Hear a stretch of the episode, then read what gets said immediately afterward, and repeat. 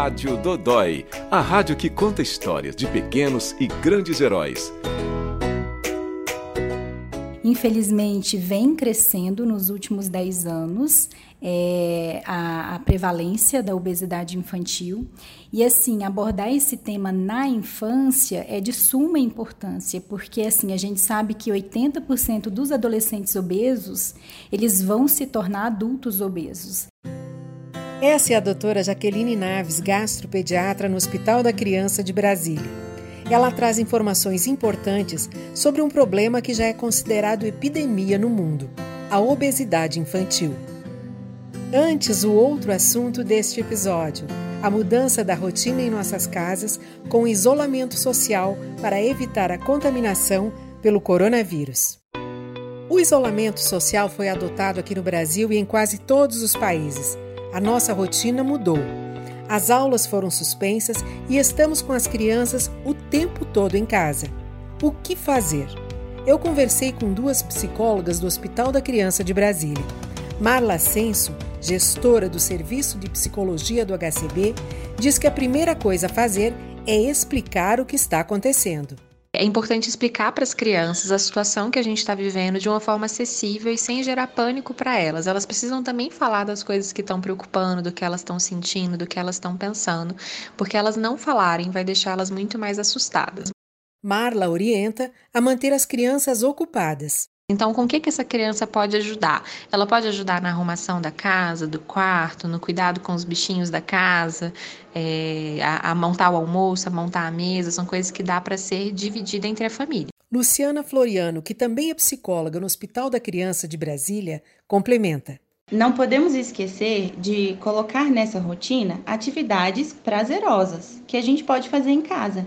Assistir um filme, jogar um jogo de tabuleiro com a família, é, essas coisas precisam ser feitas para a gente se manter é, feliz em casa. Às vezes, para mudar o clima, é importante a gente mudar de ambiente dentro de casa. Então, explorar um pouco a sala, o quarto, a cozinha, a varanda, se tiver, buscar fazer atividades diferentes nesses ambientes. Marla Senso diz ainda que é fundamental não cortar os vínculos afetivos das crianças com famílias e amigos.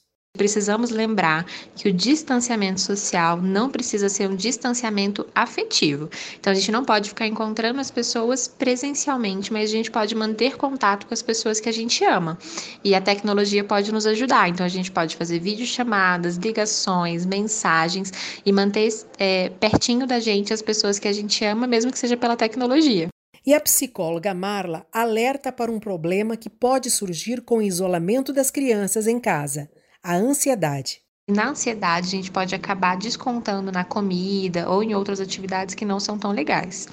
Então, o ideal é a gente tentar manter uma rotina alimentar também. Tente manter os horários que você já come na sua rotina habitual e sem fugir muito de uma, de uma alimentação saudável dentro do que for possível.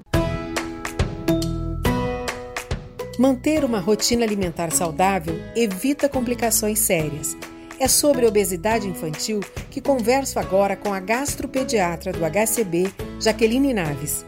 Ela coordena o grupo de obesidade infantil no hospital desde 2015. Doutora Jaqueline, quais são as principais causas da obesidade em crianças e adolescentes? O padrão alimentar mudou muito. Se a gente for comparar há 10 anos atrás, é, hoje, é, a praticidade acaba que muda muito para a comida mais calórica. O industrializado, que você compra, que você faz estoque em casa, porque comer saudável demanda muito tempo. Acaba que você tem que ir no mercado toda semana ou a mais de uma vez por semana, preparar alimento, é, tudo é mais perecível, demanda mais tempo, atenção dos pais que muitas vezes trabalham, muitas vezes as crianças ficam sozinhas em casa, então a praticidade acaba indo para esse lado que não é tão saudável. O hospital faz algum trabalho assim para incentivar as famílias a, a consumirem comida de verdade? Tratar uma doença que envolve hábitos, a família é um dos, dos esteios mais importantes. A gente sempre aborda receitas com mais saudáveis, com sabor e baixo custo. A gente trabalha as receitas, entrega em, em forma impressa também para as famílias. Então, essa integração é bem legal.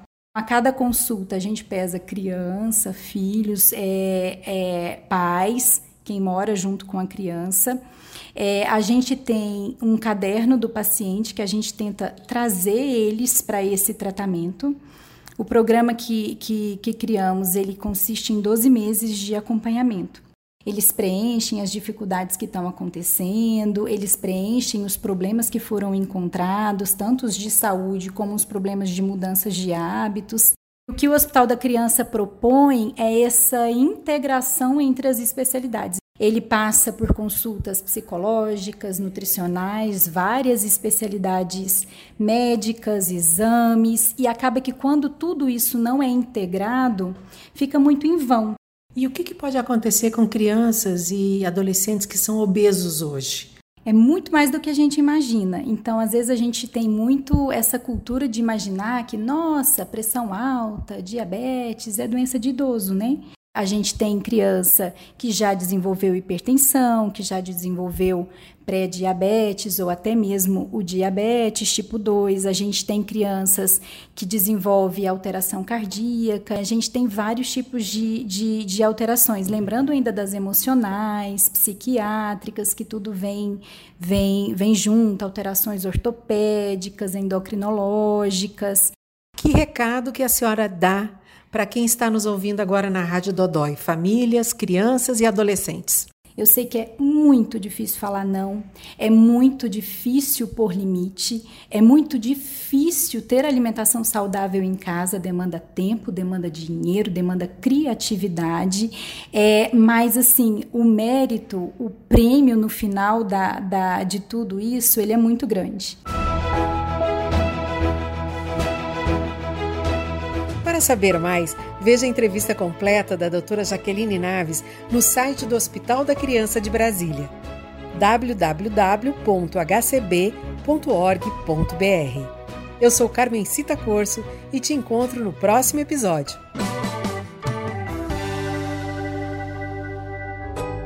Rádio Dodói, o podcast do Hospital da Criança de Brasília.